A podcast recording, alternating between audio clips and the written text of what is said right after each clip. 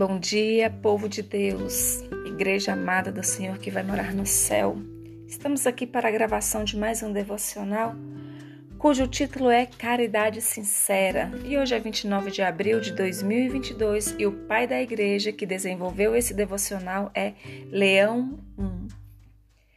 E ele se fundamentou em Eclesiastes 11, versículo 1, que diz: Lança o teu pão sobre as águas, porque depois de muitos dias o acharás. Amém? Leiamos.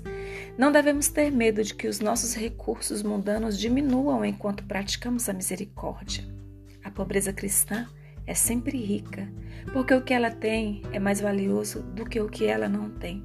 Além disso, os pobres não devem ter medo de agir neste mundo, porque o Senhor de tudo lhes deu a propriedade de tudo.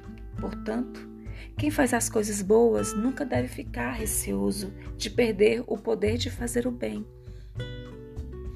No Evangelho de Lucas, Cristo louvou a devoção da viúva por causa de suas duas moedas.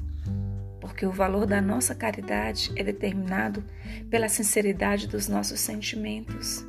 E quem demonstra misericórdia para com os outros nunca terá falta de misericórdia para si mesmo. A viúva de Sarepta descobriu isso. Ela ofereceu a Elias um dia de comida durante a fome. Era tudo o que ela tinha, mas ela colocou a fome do profeta antes de suas próprias necessidades e abriu a mão de um punhado de farinha e um pouco de azeite.